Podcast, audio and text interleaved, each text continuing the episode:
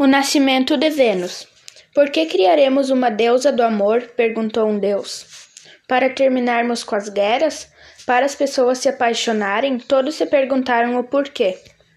Então os deuses concordaram que iriam criá-la, com uma condição: que ela teria que nascer adulta e sem saber que era uma deusa. Então, para ela nascer em uma concha, eles jogaram uma pequena concha ao mar, que se transformaria em uma grande concha que se abriria com a deusa já adulta. Quando a concha abriu, a deusa da primavera e os deuses do vento a deram um manto e apresentaram para o mundo.